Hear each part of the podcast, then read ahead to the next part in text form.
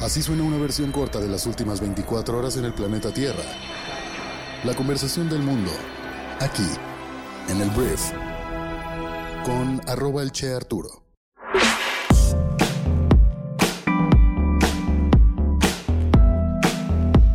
Muy buenos días, bienvenidas, bienvenidos a esto que es el brief para este martes 16 de mayo. Yo soy Arturo Salazar, soy tu anfitrión y uno de los fundadores de Briefy y en este podcast vas a informarte con un resumen de las noticias que debes conocer el día de hoy para ser una persona bien informada. Y este podcast fue producido y de hecho escrito por Briefy GPT.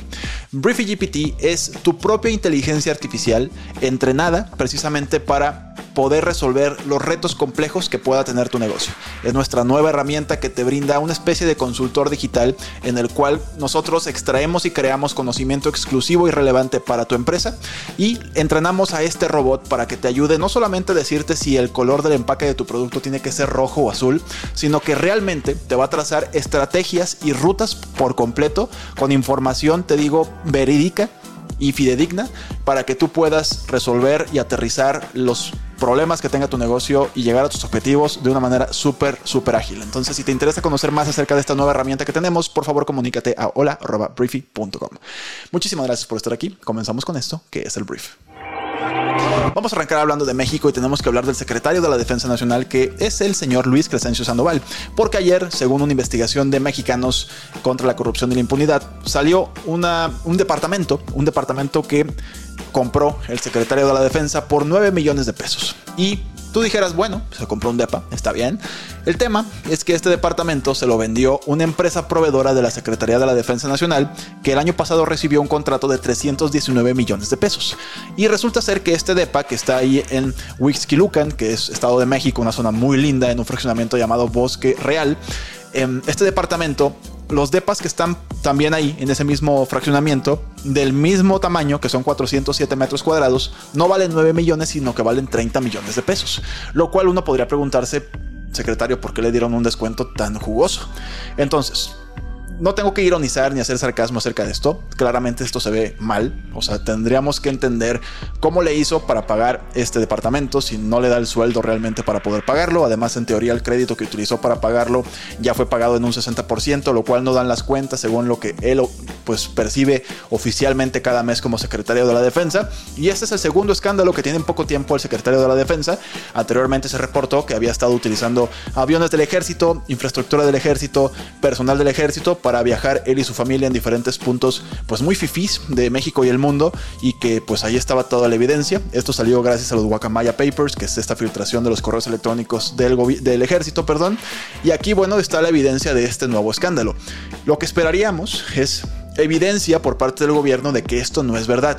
Porque si nada más llega el día de hoy el presidente de México a decirnos es que no es cierto, estos son eh, delitos fabricados, perdón, pero acá tenemos documentos oficiales con escrituras casi casi de compraventa y por allá tenemos a un señor que nos dice que nada de esto es cierto. Entonces creo que tenemos que empezar a recibir, más allá de si le vas a Morena, PAN, PRI o PRD, creo que si defiendes a Morena o defiendes al presidente y defiendes lo que él dice que cree, que es un tema de austeridad, un tema de no corrupción, no entiendo cómo podríamos estar respaldando entonces a un secretario de la Defensa Nacional que está haciendo este tipo de actividades con recursos del erario público presuntamente. Entonces, vamos a ver qué pasa el día de hoy, vamos a ver si esto se puede defender o si nada más nos dicen, sabes que no es cierto y ya, nos tendríamos que conformar con eso, pero es el nuevo escándalo del señor secretario Luis Crescencio Sandoval. Siguiente tema, vamos a hablar ahora sí del presidente de México, porque mira, ayer el presidente anunció un aumento en el salario de todos los maestros del país de un 8.2% como pues premio del Día del Maestro. Ayer fue Día del Maestro, de hecho un abrazo, un beso a todos mis maestros, que yo tuve muchos porque siempre tuve muchísimas clases extracurriculares, no tuve infancia, dicen por ahí, pero bueno, un beso a todos mis maestros. El tema es que AMLO decidió conmemorar esto con un aumento en su salario del 8.2%, que se va a hacer ejecutable o más bien va a empezar a, va a contar, pues el, aumento va a llegar en enero del 2024, en un año que es cero electoral, ¿verdad? Pero bueno, ese, ese es el año en el que se va a hacer un aumento del 8.2% a una fuerza votante y un sindicato y un grupo empresarial, o más bien un grupo... Em, laboral súper fuerte en nuestro país, pero bueno, vamos a decir que todo esto es una coincidencia. Entonces, bueno, bien por los maestros. Yo estoy de acuerdo con algo, que los maestros deben ganar más. Yo sí creo que los maestros son la base de nuestra economía, son la base de nuestra sociedad y por mí que ganen mucho más. Solamente las circunstancias, las fechas y todo eso, pues por supuesto te hacen dudar un poco de, de la buena fe real de un gobierno de México, porque hasta el sexto año del gobierno. ¿Por qué? Vamos a hablar ahora del presidente de Estados Unidos, Joe Biden, porque mira, Estados Unidos está metido en una bronca que podría ser que no puedan ser capaces de pagar sus deudas y tampoco de pagarle a sus empleados. Hay algo que se llama límite de deuda o techo de la deuda en Estados Unidos, el cual fue implementado hace muchos años, muchas décadas, para que el gobierno no tuviera que estar solicitándole al Congreso más préstamos, no tuviera que estar aprobando constantemente más dinero prestado para que el gobierno precisamente pueda pagar a sus acreedores. Entonces lo que hicieron fue, bueno, hay un techo de la deuda en el cual tú puedes pedir y pedir dinero y mientras no te pases de ese techo, todo bien. Este techo de la deuda pues ha sido aumentado desde su creación como 70 veces y en estos momentos Estados Unidos está metido en una bronca. El próximo primero de junio es el día límite en el cual se tiene que tener dinero para poder seguir operando con total normalidad el gobierno y también pagarle a todas las personas que tienen deuda del gobierno estadounidense. El problema es que en la división de la Cámara de Representantes, que es la Cámara de Diputados gringa, no se pueden poner de acuerdo los diputados, por así llamarles, republicanos y demócratas, sobre qué condiciones tiene que tener este, este paquete de aumento para que pues, pueda ser aprobado. Los republicanos se niegan a aumentar el techo de la deuda y esto es un problema porque te digo, podría ser un caos económico mundial. El hecho de que Estados Unidos no le pueda pagar primero a sus acreedores, pues a los que tienen deuda con Estados Unidos, que les pagan intereses, y después no podrían pagarles a los empleados del gobierno y tampoco podrían pagar eh, pues algunas cosas como pagos a la salud de las personas que tienen educación, digo, tienen salud gratuita en Estados Unidos, gratuita entre comillas, porque lo paga el gobierno. Entonces es algo horrible si esto sucede.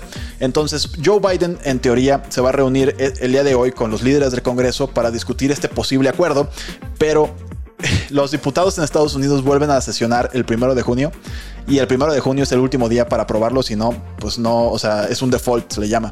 Entonces vamos a ver si esto se resuelve antes para que el primero de junio nada más lleguen y voten, si no, va a ser un caos económico y por eso te lo platico para que lo tengas ahí bien, bien contemplado. Entonces esperemos que el techo de la deuda se amplíe en Estados Unidos o nos vamos a meter en broncas como mundo. O sea, estamos hablando de un problema económico mundial.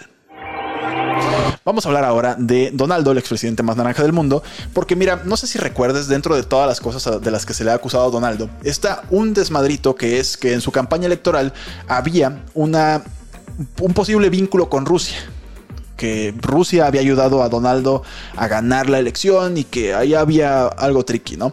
Entonces, esta investigación fue realizada por el FBI y ha sido auditada varias veces por parte de diferentes personas fiscales, etc. Entonces, hay un, hay un fiscal que se llama John Durham, que es un fiscal de la era de Trump, que después de cuatro años que ha estado realizando pues, una investigación políticamente muy tensa, ayer determinó que el FBI tuvo diferentes sesgos y que pues no tuvo como el juicio adecuado a la hora de determinar que Donaldo tenía algún tipo de relación con Rusia. Es algo que se esperaba porque te digo, John Durham en teoría es trumpista.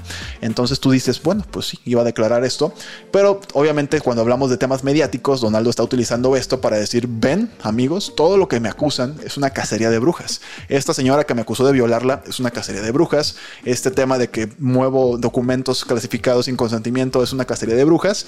Entonces esto le va a dar mucho poncha a Donaldo para seguir diciendo eso. Entonces de ahí en más no tienes nada de qué preocuparte, más que Donaldo con esto va a utilizarlo como discurso para decir que todo lo que digan en contra de él es falso. Ahora vamos a hablar del presidente de Ucrania, Volodymyr Zelensky, que pues está terminando una gira por Europa, post anterior, perdón, a realizar algo que le llaman una contraofensiva con la que planean tener los recursos suficientes para poder expulsar a los rusos de su país. Entonces lo que hizo Zelensky es darse un tour por Europa con diferentes em, líderes políticos para reafirmar precisamente el apoyo que tienen para seguir suministrándolos de armas y de insumos para poder ganarle a los rusos. Ayer se juntó con el primer ministro del Reino Unido, que es Rishi Sunak, y con esto se comprometió de hecho el Reino Unido a proporcionar un gran paquete de misiles y también de drones de ataque a Ucrania. De hecho se llevaban muy bien, aquí puedes ver la foto si me estás viendo en YouTube, o sea, un abrazote se dieron y bueno, lo recibieron ahí en la casa de campo del primer ministro, que por si no lo sabías es multimillonario, y con este, este con este tour, pues Zelensky se dijo muy contento de los resultados. Se dice, pues no sé si confiado, pero animado de que tiene los suficientes recursos para poder lanzar una contraofensiva de bastante nivel para expulsar a Rusia de territorio ucraniano. Vamos a hablar de un ciudadano estadounidense llamado John Sing Wan, que ayer fue condenado a cadena perpetua en una cárcel por parte de China, o sea, este hombre está en China, por cargos de espionaje en un juicio a puerta cerrada, lo cual está siendo súper criticado obviamente por Estados Unidos y Occidente, pero pues a los chinos les vale queso, lo declararon culpable y pasará el resto de su vida en prisión a menos de que los gringos hagan algo al respecto. Hablemos ahora de Turquía porque este domingo se realizó la primera vuelta de las elecciones presidenciales turcas, donde pues el presidente de Turquía Recep Tayyip Erdogan no pudo todavía ganar porque la elección, perdón, para reelegirse, debido a que necesitas ganar más del 50% de los votos para que sea la primera ronda. Entonces él tuvo 49.51% de los votos y su, principal rival se llama Kemal Kılıçdaroğlu, es un nombre bastante complicado. Él, obtuvo el 44.88% de los votos, por lo que habrá una segunda vuelta eh, para saber quién va a ser el nuevo presidente turco, con al parecer bastantes posibilidades de que Erdogan se vuelva a proclamar en otro periodo al frente de Turquía. Para todos mis amigos trepacerros voy a hablar de un hombre que seguramente los va a hacer envidiar mucho a esta persona. Pasang Dawa es un Sherpa nepalí, se convirtió ayer, bueno, el domingo, en la segunda persona en escalar el monte Everest 26 veces. 26 veces ha escalado el monte Everest. O sea, yo no he subido, yo no he subido algunas escaleras ni 10 veces. Y este hombre ya subió el monte Everest 26 veces. Entonces, em, para gente que se dedica a guiar turistas al monte Everest, esto puede ser relativamente normal. De hecho, Cami Rita también ya escaló el monte Everest, Everest perdón, 26 veces y actualmente está liderando un equipo de estadounidenses, turistas, escaladores en la montaña y podría establecer un nuevo récord en los próximos días. 27 veces escalar el monte Everest. Pasang Dawa, el principal personaje personaje de esta historia, lo ha escalado prácticamente cada año desde 1998 y de hecho lo escaló dos veces en el 2022. Y bueno, el Everest por supuesto es la máxima, el máximo reto de los trepacerros del mundo y este año se han otorgado 467 permisos para escalarlo, más allá de los Sherpas que pues por ser locales y expertos no necesitan un permiso. Ahora vamos a hablar del el artista, el cantante The Weeknd, que ya no quiere llamarse The Weeknd. Probablemente ubiques a este hombre que es el autor de diferentes éxitos, este, como no sé, Blinding Lights, que es una gran canción, que después de una encuesta que hizo en Twitter y después de decidirlo, me imagino él mismo, decidió matar su nombre artístico y ahora va a ser llamado por su nombre de nacimiento que es Abel Tesfaye y se eh, escribe Tesfaye con Y. Tesfaye, Abel Tesfaye o Tesfaye. Entonces, esto lo decidió, va a ser su nueva imagen. Ahora me imagino va a ser un rebranding total y vamos a ver con qué nos sale The Weeknd, que te digo es un gran artista. Me parece extraño el rebranding. Es como si The Beatles, no voy a comparar a The Weeknd con The Beatles, pues, pero es como si Coldplay se cambiara el nombre así de que de la nada. Es raro.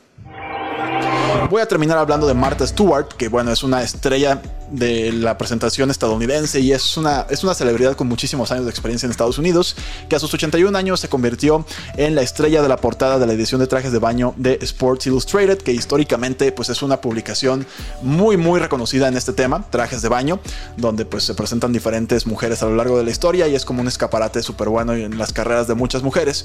El tema es que Martha Stewart posó junto a Megan Fox, Kim Petras y Brooks Nader para la revista de Sports Illustrated Swimsuit.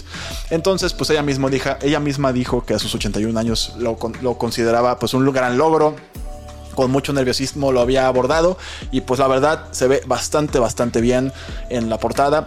Así como que muy muy alegre sabes así como aquí estoy no tengo nada que perder estoy perfectamente bien a mis 81 años como con mucho orgullo sabes es muy bonita la portada eh, puedes googlearla para ver las fotografías son súper clásicas no esperes a una Martha Stewart acá este intentando de alguna forma cosificarse a sí misma, para nada. La verdad que es una muy buena colaboración y es la noticia. Antes de irme, quiero hacerte mi recomendación del día en Briefy, que es nuestra aplicación móvil para líderes de negocios que buscan desarrollar sus habilidades de management en 15 minutos al día. Yo traigo para ti un artículo que se llama Un antídoto contra las microagresiones, que son las microvalidaciones. Entonces te enseña cómo a través de las microvalidaciones puedes ayudar a que tu equipo vaya tomando cada vez más confianza y mejore su rendimiento poco a poco. Y de hecho te da algunos ejemplos que puedes aplicar ahorita mismo en tu negocio. Y la verdad está bastante bueno este artículo, va a mejorar muchísimo tu liderazgo. Y todo esto está disponible en Briefy, nuestra app que puedes descargar y, probar durante 14 días totalmente gratis y espero que te genere pues muchísimo valor porque para eso está diseñada. Entonces, muchísimas gracias por haber estado aquí, gracias por escuchar este podcast y por verlo si estás en YouTube, gracias por suscribirte al canal, por darle like y dejarnos un comentario y nos escuchamos pues el día de mañana miércoles en la siguiente edición de esto que es el brief. Yo soy Arturo, adiós.